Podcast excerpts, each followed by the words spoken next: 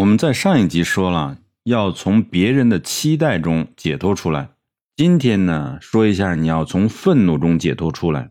什么是愤怒呢？愤怒就是一种强烈的情绪表达，是一个人尽可能的向对方表明自己有能力使用暴力的情绪。我想揍死你，你这个混蛋！如果愤怒再升级，它就是暴力。你观察自己愤怒的样子。愤怒实际上就是对情况失去控制的表现，是你同意让自己陷入身体、精神和情感的混乱，就是把你这种愤怒变成一种暴力，你才能平静下来。其实愤怒本身就是一种惩罚，一个愤怒的人试图把你的头按下水，同时呢，他自己也有可能淹死。就是两个人在打架，其实没有一个赢家。打架的时候，可能你不会占到百分之百的优势，那就是说，你一旦打了，你自己就会受到损失，就会受到伤害，甚至你的生命。所以，愤怒不是一个最佳的解决方案。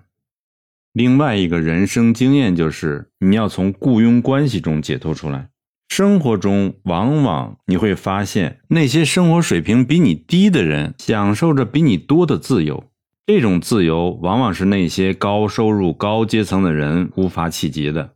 也就是说，一旦你真正掌握了自己的命运，无论它好是坏，你就再也不想别人告诉你该怎么做了。很多有过创业经历的人，就是再失败，他也不去想再找个工作上班。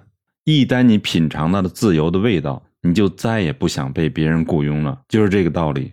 如果你是个有经验的老板，你在招聘员工的时候，你会避免招收那些有过创业经验的员工。在百分之九十多的情况下，这些员工不会踏实的为你企业工作，就是因为他已经尝到了自由的味道，他不愿意被别人雇佣。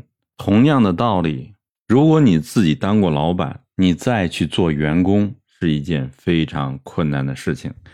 道理是一样的，因为你品尝到了自由的滋味，你再也不想回到以前了。